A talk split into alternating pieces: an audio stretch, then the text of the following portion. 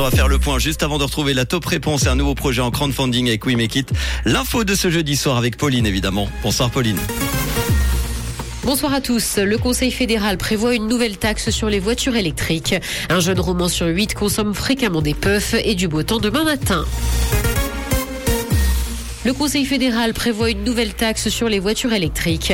Le gouvernement souhaite introduire dès 2024 une taxe de 4% sur l'importation de véhicules électriques. La hausse des prix se répercutera sur les clients, ce qui fait par ailleurs craindre une baisse des ventes. Le Conseil fédéral espère gagner 200 millions de francs supplémentaires par année dans un premier temps. Un jeune roman sur huit consomme fréquemment des puffs. Unisanté et Promotion Santé Valais ont publié une enquête aujourd'hui autour de la consommation des jeunes de 14 à 25 ans et les goûts de ces cigarettes électroniques jetables plaisent particulièrement. Elles sont d'ailleurs surtout consommées dans les soirées ou les fêtes, mais également à domicile. Ce sondage met d'ailleurs un problème en avant, c'est que les jeunes ont facilement accès à ces produits.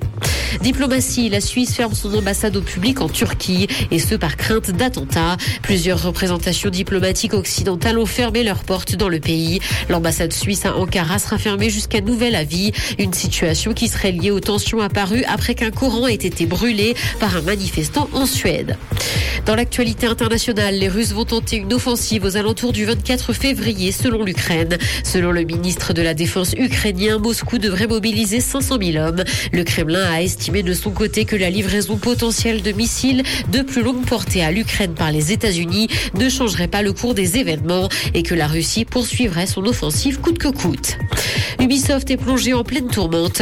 L'éditeur français est confronté à une crise profonde sur fond de plan d'économie. Son personnel va entamer une grève demain, tandis que son action en bourse est au plus bas. Le mouvement vise à dénoncer les pratiques managériales de la direction. C'est d'ailleurs la première grève d'une telle ampleur de l'histoire d'Ubisoft.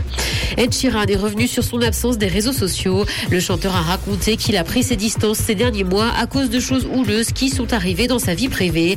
Il précise qu'il n'avait donc pas envie d'être en ligne et de faire semblant. Il n'a pas précisé la teneur de ses problèmes personnels, mais a dit que la situation allait s'améliorer.